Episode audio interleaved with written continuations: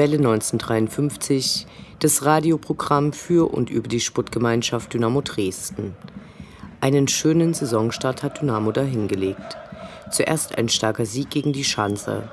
Gegen den mal wieder möchtegern Aufsteiger HSV dann ein überragender Punkt, der sich wie ein Sieg anfühlt. Nun folgen drei Flutlichtspiele zur ungewohnten Anstoßzeit 20.30 Uhr. Also fast Europapokal und den kann Dynamo richtig gut, ist aber schon länger her. Morgen geht es dann auf dem Weg in den internationalen Wettbewerb, hoffentlich im Mafia-Pokal in Runde 2.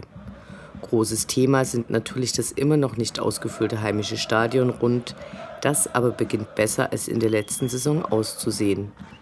Über diese gibt es einen Bildband Nur ein Jahr, über den wir mit Matze, dem Fotografen und Herausgeber, gesprochen haben. Ihr hört die 136. Ausgabe von Welle 1953. Mein Name ist Anne Vidal, spottfrei.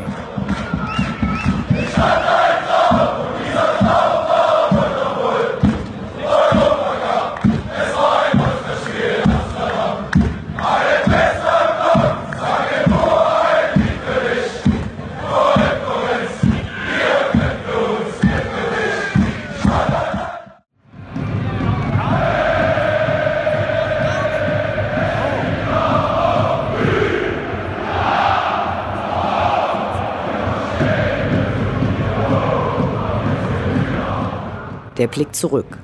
Was ist passiert? Was war großartig? Was hätte nicht geschehen dürfen? Infos zu den absolvierten Liga- und Pokalspielen.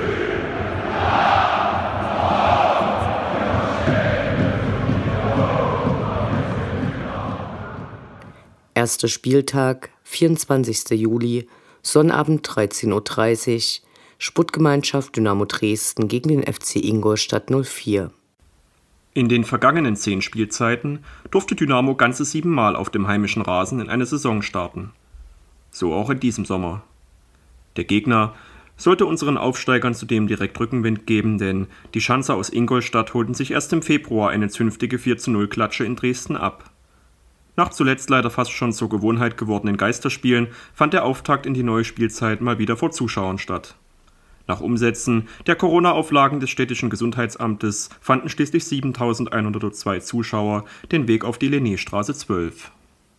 Zugegeben, eine verschwindend geringe Zahl. Die Straßenbahnen waren leer, die sonst so belebten Treppenaufgänge auch. Vom Stadion war ein Testzelt aufgebaut, in dem im Falle des vergessenen Nachweises noch fix dieser Punkt hätte abgehakt werden können. Auf Bier musste ebenfalls nicht gewartet werden. Es fühlte sich auf jeden Fall komisch an, im Stadion zu sein. Auf der anderen Seite war es aber auch ganz schön geil, mal wieder eine Partie am Ort des Geschehens verfolgen zu können. Besonders viel Stimmung in Form von Gesängen gab es dann nicht, wenn, dann wurden diese oft im J2 angestimmt. Aber es ist eben noch nicht normal und wird noch eine Weile so bleiben. Oder auch nicht. Aus sportlicher Sicht hervorzuheben ist der Umstand, dass der Verein bis auf Jonathan Meyer keinen seiner Stammspieler der vergangenen Saison abgegeben hat. Zwar verbrachte Julius Kade die Sommervorbereitung bei Union in Köpenick, aber rechtzeitig zur Partie gegen den Mitaufsteiger war er wieder zurück im schwarz-gelben Niki und wurde von Trainer Alexander Schmidt direkt in die Startelf beordert. Mit Brandon Borello, Morris Schröter, Michael Solbauer und Luca Herrmann schafften es zudem vier echte Neuzugänge in die Anfangsformation. Druckvoll begannen die Goldfüße die ersten Minuten. Wie vom Trainerteam in der jüngsten YouTube-Dokumentation gepredigt, soll Dynamos neuer Matchplan sich vor allem durch aggressives Anlaufen und frühes Stören der Gegner definieren. Das war gegen die Schanzer an Ansätzen bereits gut erkennbar. Bis auf zwei kleinere Chancen nach gut einer halben Stunde war von den Gästen wenig zu sehen. Die SGD bestimmte das Spiel und ging hochverdient durch Christoph Daferner in Führung. Der treffsicherste Schütze der Aufstiegsmannschaft konnte seine Vollstreckerqualitäten also direkt am ersten Spieltag auch in Liga 2 unter Beweis stellen. Nach starkem Solo des nach dem Trainerwechsel wieder in Fahrt gekommenen und zur Pause eingewechselten Panayotis Vlachodimos erzielte er nach einer Stunde auch das 2 zu 0 per Abstauber. Das spektakulärste Tor des Spiels erzielte jedoch Heinz Mörschel. Der gebürtige Dominikaner trabte eine gefühlte Ewigkeit durchs Mittelfeld. Unbeeindruckt von den Spiel ab und schießt doch Rufen im weiten Rund zog er vom Strafraum noch entspannt einen Haken, ließ die Ingolstädter ins Leere laufen und schloss staubtrocken ins lange Eck ab. Sein Jubel, mit leicht angesäuertem Blick in Richtung Trainerbank schauend, mochte sagen: Das könnt ihr auch in Hälfte 1 bereits sehen, wenn ihr mich halt spielen lasst. Ach so, einer war dann auch noch da. Beziehungsweise nach 86 Minuten nicht mehr. FCI-Kapitän Stefan Kutschke verließ leicht frustriert und unterpfiffen den Platz, nachdem er dem Spiel seiner Mannschaft keinen Input mehr geben konnte. Eine gute Kopfballgelegenheit war die Bilanz des gebürtigen Dresdners.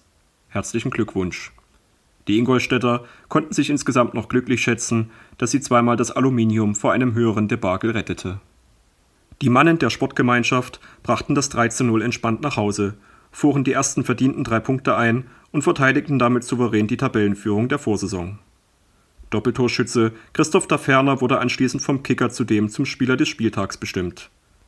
Das nennt sich dann wohl ein gelungener Saisonauftakt.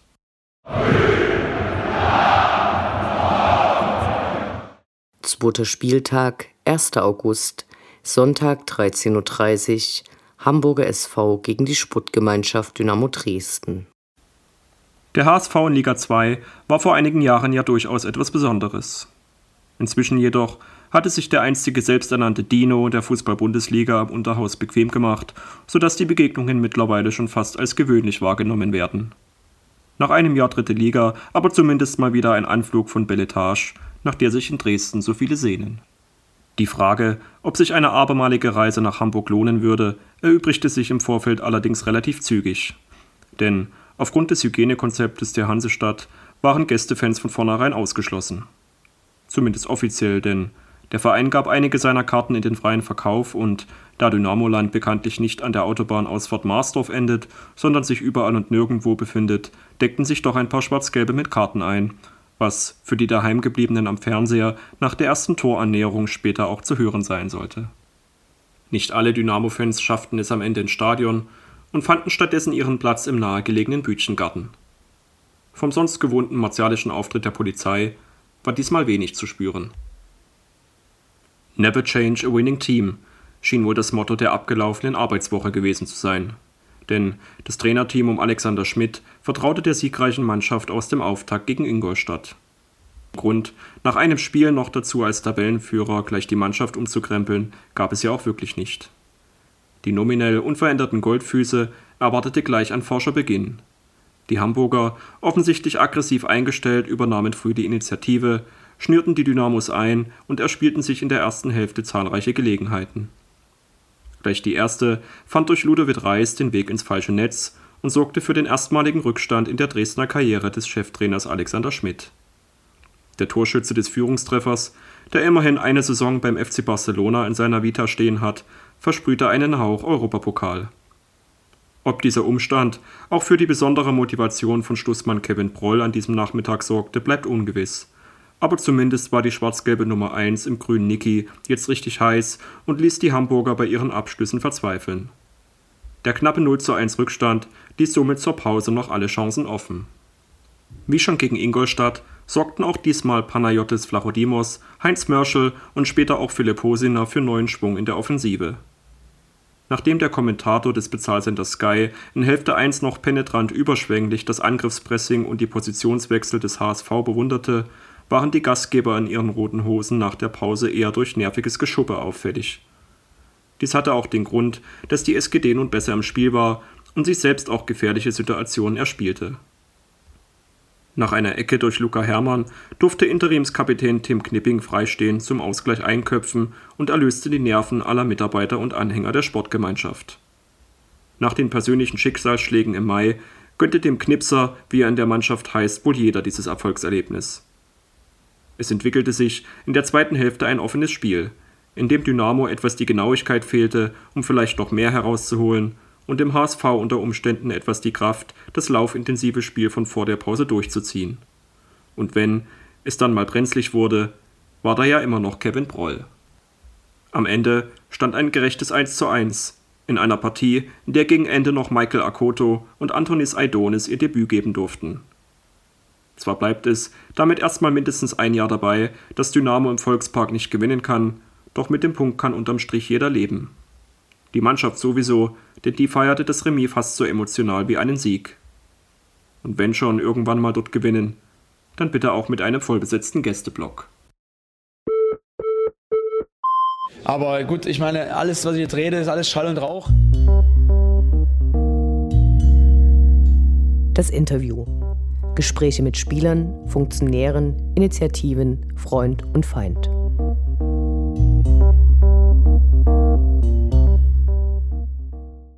Wir sprechen heute mit Matze, der bei jedem Spiel von Dynamo fotografiert und nach dem Ende der Saison den Bildband nur ein Jahr nicht nur herausgegeben, sondern auch für Konzeption, Layout und Produktion verantwortlich ist. Schön, dass du dir die Zeit nimmst. Hallo. Hallo. Wer hatte denn die Idee zum Bildband und wann gab es diese Idee? Ähm, also grundsätzlich hatte ich die Idee selbst äh, schon bei dem Projekt oder bei der Situation Wir zusammen jetzt, äh, Anfang 2020 oder rund um diese Situation, wo ich einfach gedacht habe, es wäre schön, wenn man das irgendwie festhalten könnte, alles was darum passiert. Das Ganze ging ja dann doch nicht so positiv aus, wir sind abgestiegen und dann versank die Idee erstmal ja, in meinen Schubladen.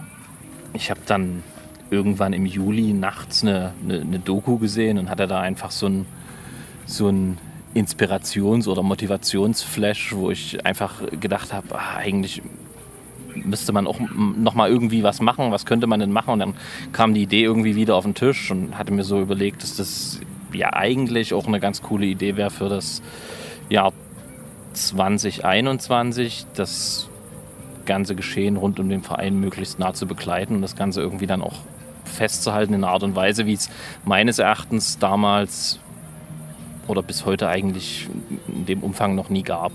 In Buchform zumindest. Genau. Und grundsätzlich inspiriert war man natürlich durch solche Projekte wie das von Paul Ripke, One Night in Rio oder halt auch anderen Fotografen, die Bildbände über die Saison rausbringen.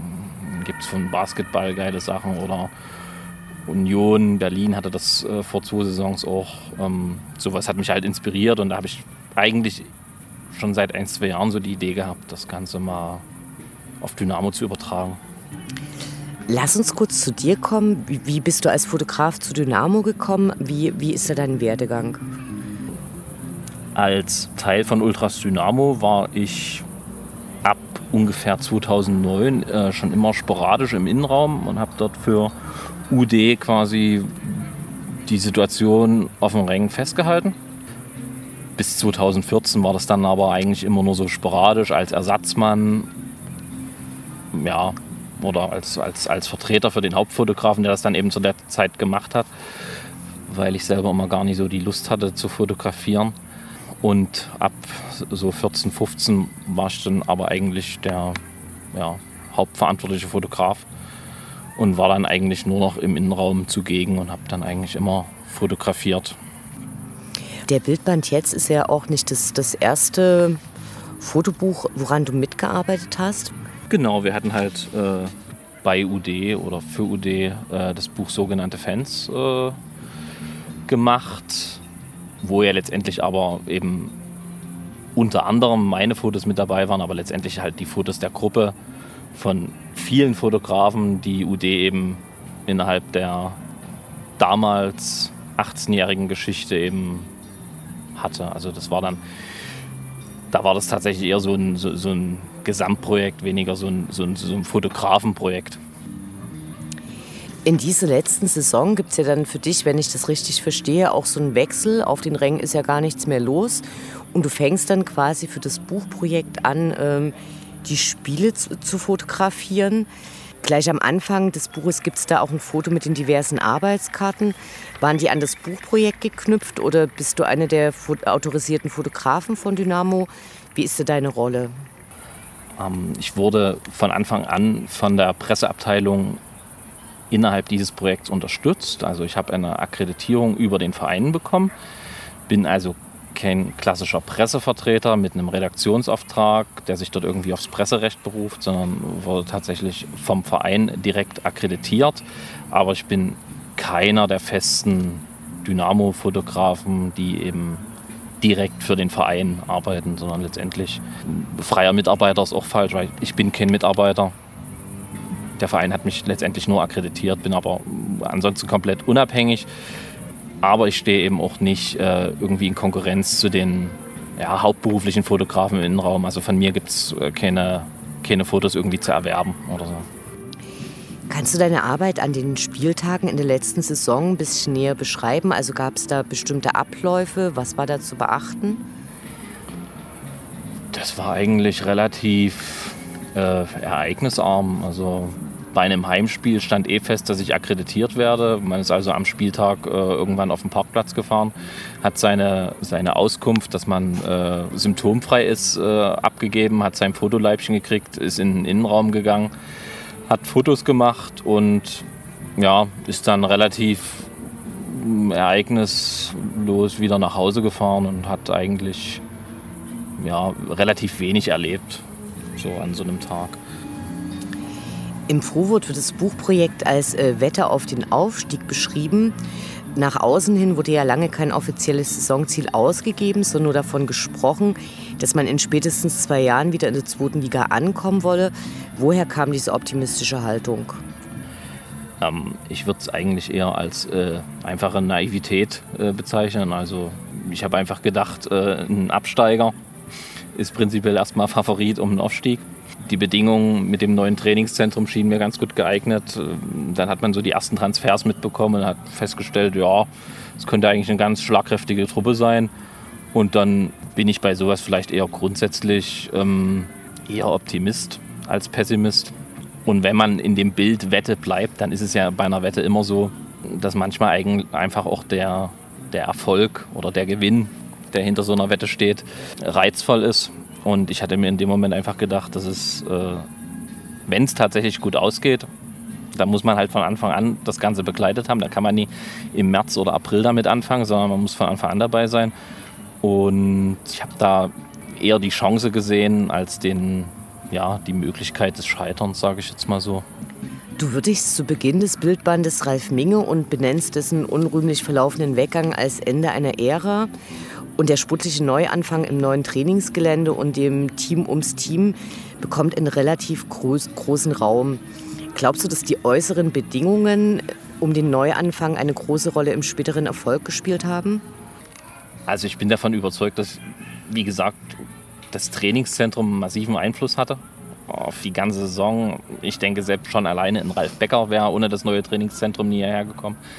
Ähm, es hat unheimlich sicherlich einen unheimlichen Einfluss auf die Spielerverpflichtung gehabt und gerade wenn man sich so an die letzten Winter erinnert, wo im großen Garten äh, nur schlecht trainiert werden konnte, hatte das auf jeden Fall einen Einfluss, was fehlende, fehlende Zuschauer oder sowas angeht. Da fällt es mir persönlich schwer, da irgendwas zu urteilen. Ich glaube, es gab Situationen, da hat die Ruhe im Stadion sicherlich äh, war da förderlich und ich denke aber, es gab auch genauso viele Situationen in der Saison, wo ähm, hier und da Motivation der Sache gut getan hätte.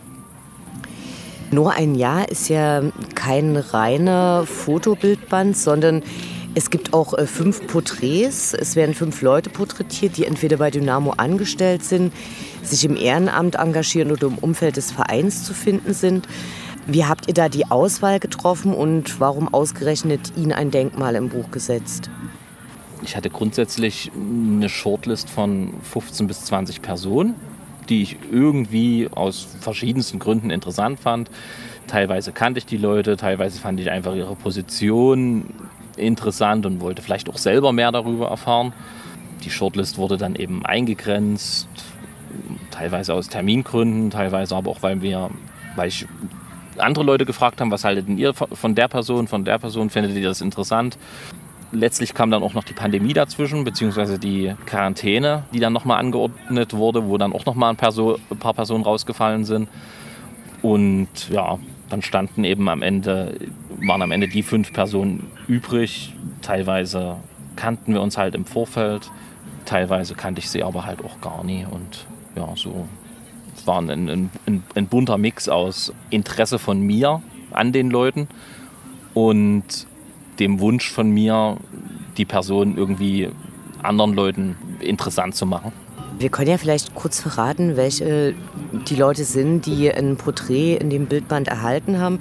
Das sind zum einen äh, die Teammanagerin Marie Jenhardt, dann der Athletiktrainer äh, Matthias Grahe, Christian Walter, der Chefscout, dann Michael Ziegenbalg als jüngstes Mitglied des Aufsichtsrates und Ronald Betsch vom Fanprojekt.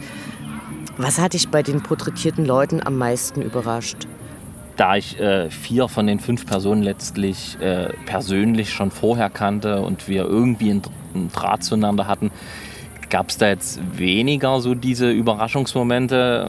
Ähm, letztlich war es dann tatsächlich das Gespräch mit Marie, was für mich den größten Überraschungsfaktor hatte, weil ich über sie quasi vorher nichts wusste, außer dass sie halt einen, einen langjährigen Mitarbeiter der SGD ersetzt hat und da jetzt die neue ist und ja, als äh, Frau vielleicht in gewisser Weise bei einigen Menschen vielleicht auch polarisieren könnte.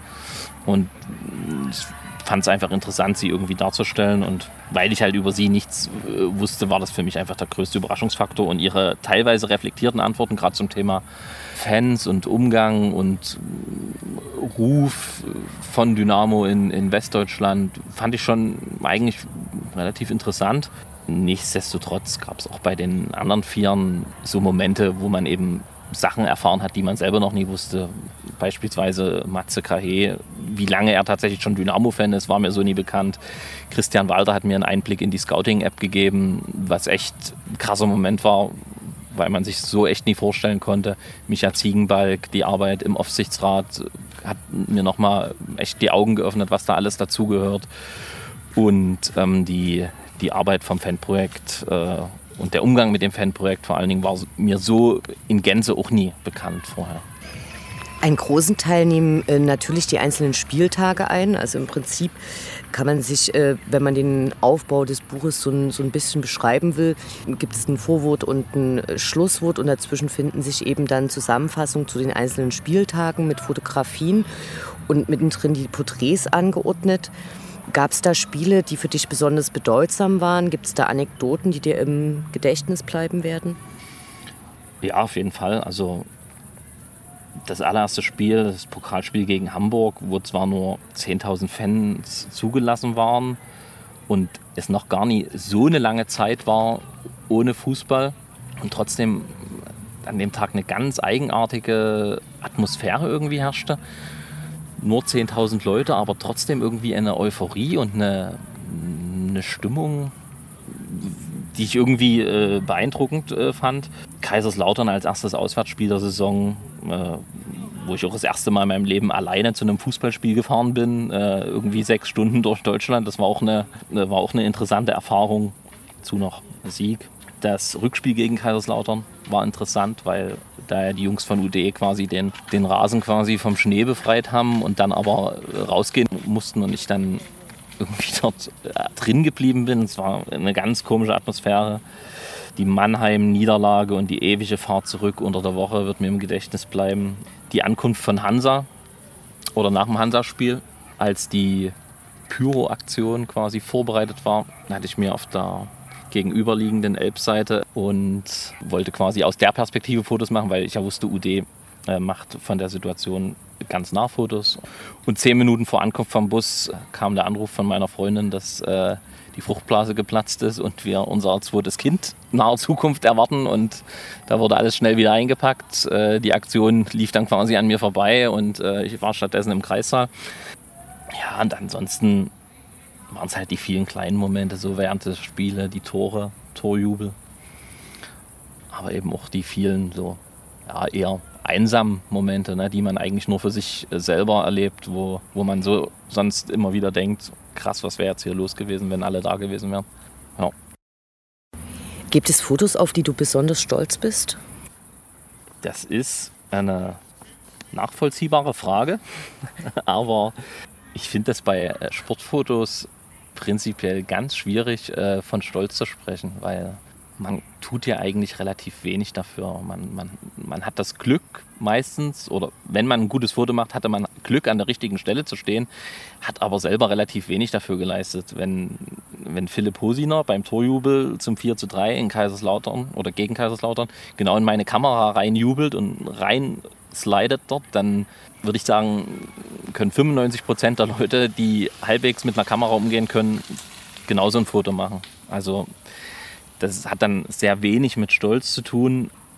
Von Stolz würde ich äh, dann eher sprechen, wenn es um die Gesamtleistung des Buches geht, dass wir uns von Rückschlägen nicht äh, haben unterkriegen lassen, dass wir das durchgezogen haben, dass wir auch am Anfang die Vision hatten, wie das Buch entstehen könnte auch wenn dann am Ende schon was anderes rausgekommen ist als ursprünglich geplant, dass wir es dann trotzdem veröffentlicht haben. Also es ist eher so die Gesamtschau auf das Buch, auf das man dann vielleicht stolz ist, als auf ein einzelnes Foto. Im Nachwort werden einige der größten Herausforderungen benannt, was zum einen die Etablierung in der zweiten Liga ist, die Zerrissenheit hinter den Kulissen und das Agieren der Mitgliedschaft, also den Fans, die bei Dynamo auch Mitglied sind, die bei einem großen Engagement um, ich zitiere sinngemäß, legitime Fußballromantik und die Sehnsucht nach Erfolg miteinander zu versöhnen. Wo liegt deiner Meinung nach das größte Problem und was können wir, die Fans, konkret tun aus deiner Sicht? Also ich sehe mich generell nie in der Position, Fans irgendwelche Ratschläge zu geben. Ich glaube grundsätzlich, dass man in letzter Zeit insgesamt als Verein, also Fans, Mitgliedschaft, Geschäftsstelle, weniger als Einheit agiert hat als in den letzten Jahren. Ich bin mir beispielsweise nicht sicher, ob es eine Aktion wie das äh, Soko Dynamo heute so in der Form geben würde.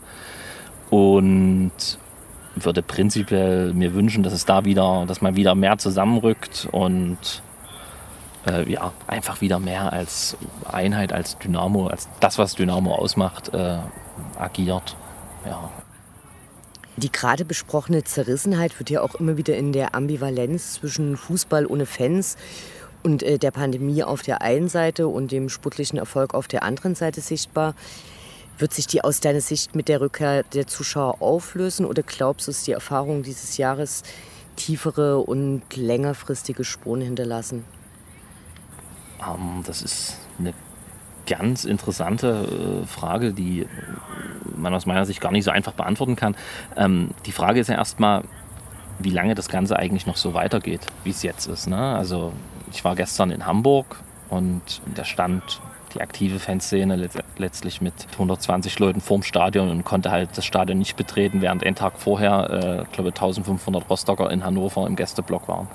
Ich persönlich hatte irgendwie immer so diese naive Hoffnung, dass es so einen Tag X gibt, wo irgendwie alles wieder auf den Normalzustand von Vorpandemie-Zeiten geht und es dann einfach so diesen großen emotionalen Knall gibt. Geil, wir sind alle wieder da, es geht los und so.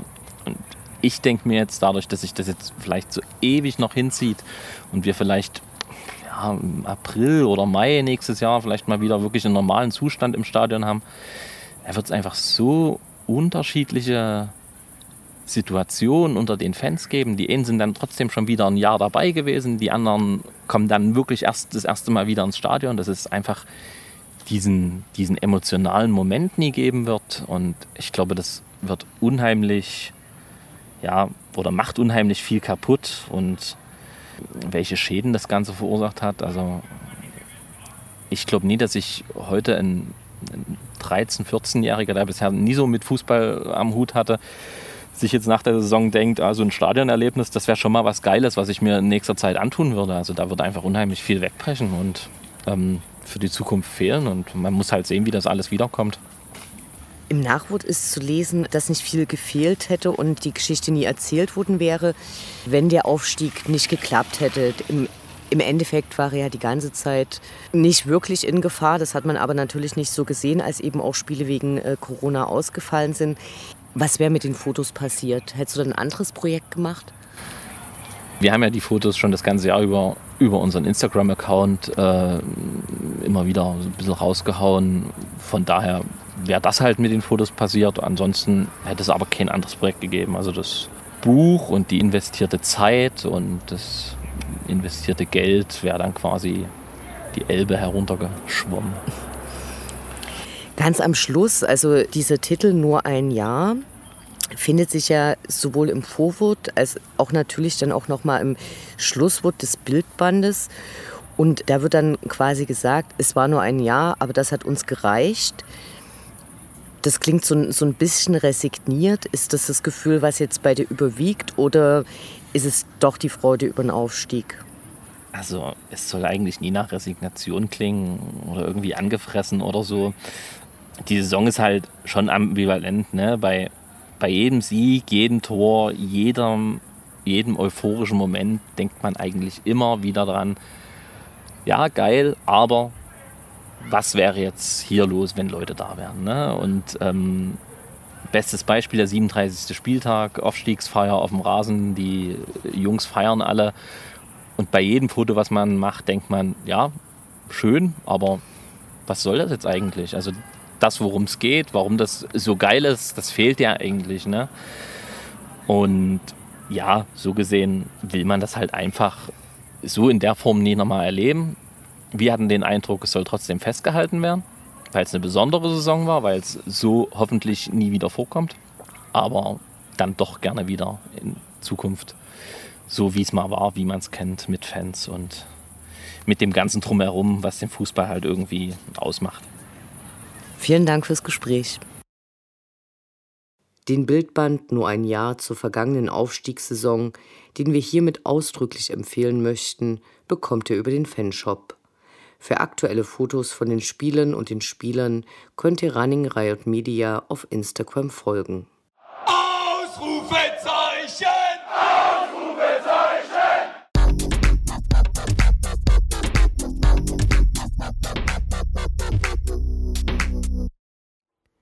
Der Blick nach vorn. Die nächsten Spiele, die nächsten Termine. Hoffnung und Zuversicht. Niederlage oder Ufter.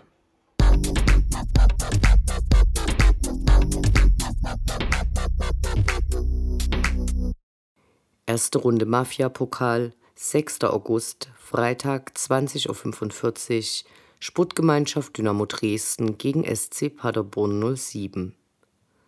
Morgen ist es soweit. In diesem Jahr könnte es endlich klappen, die Tür nach Europa aufzustoßen.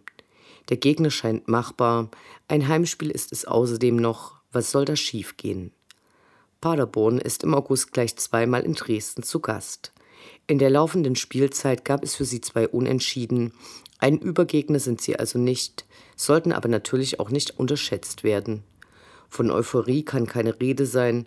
Paderborn ist einfach ein sinnloser No-Name-Gegner. Wenigstens ist es ein Abendspiel.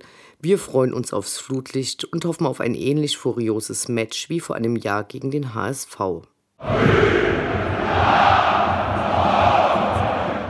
Dritter Spieltag, 14. August, Sonnabend 20.30 Uhr, Sputtgemeinschaft Dynamo Dresden gegen Hannover 96. Hannover hatte einen schwachen Start in die Saison hingelegt, einem Unentschieden bei Bremen folgte die 0 zu 3 Heimklatsche gegen Hansa. Nicht nur der ominöse Martin Kind rückt den Klub in eine Reihe der unsympathischen Bundesliga-Vereine, auch die unmögliche Einlasssituation beim letzten Pokalspiel in Hannover dürfte bei manchen noch in unangenehmer Erinnerung sein. Aktuell haben sie sich mit Robert Schäfer, Dynamos ehemaligem Geschäftsführer, neue Probleme eingefangen. Der möchte mittlerweile die 50 plus 1 Regel abschaffen und stieß mit dieser und Aussagen ähnlichen Kalibers auf viel Widerstand. Hannover 96 besteht aus mehreren Gesellschaften, die unterschiedliche Interessen vertreten. Robert Schäfer wurde von Kind als Geschäftsführer der Sales Service GmbH eingestellt, der alle Anteile an der Profifußballgesellschaft gehören. Die Geschäftsführung der ausgegliederten Profifußballgesellschaft Hannover 96 KGaA wird aber durch die Hannover 96 Management GmbH bestimmt, die wiederum zu 100 Prozent im Besitz des Hannover 96 e.V. ist. Und die haben Robert Schäfer am Tag nach seiner Vorstellung gleich mal mit einem Tätigkeitsverbot für die ausgegliederte Profiabteilung belegt. Konkret soll Schäfer weder Spieler oder andere Angestellte der KGAA suchen oder verpflichten, noch die 96er bei Veranstaltungen der Deutschen Fußballliga oder des Deutschen Fußballbunds vertreten dürfen. Ein schönes Chaos, welches uns Mahnung sein sollte, dass ein mitgliedergeführter Verein ohne ausgegliederte Profiabteilung äußerst wichtig ist. Die SGD könnte den Fehlstart der Niedersachsen perfekt machen und wir uns mit einem Sieg erstmal deutlich von den Abstiegsrängen absetzen. In der letzten Zweitligasaison von Dynamo war unser Verein wenig erfolgreich. Nach Hin- und Rückspiel betrug die Tordifferenz damals unschöne 0 zu 5 auf Hannover 96. Also, auf drei Punkte Dynamo Allee.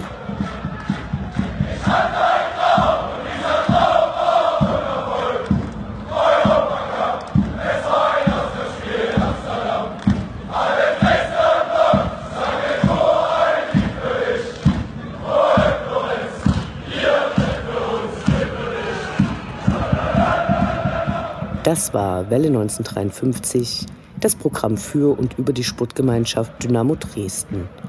Eine neue Sendung über die SGD, uns, die Fans und alle Neuch und Widrigkeiten auf dem Weg zum Europapokal gibt es in zwei Wochen bei Coloradio und zum Nachhören im Internet auf welle1953.net als Podcast, den ihr selbstverständlich abonnieren könnt, um keine Sendung zu verpassen.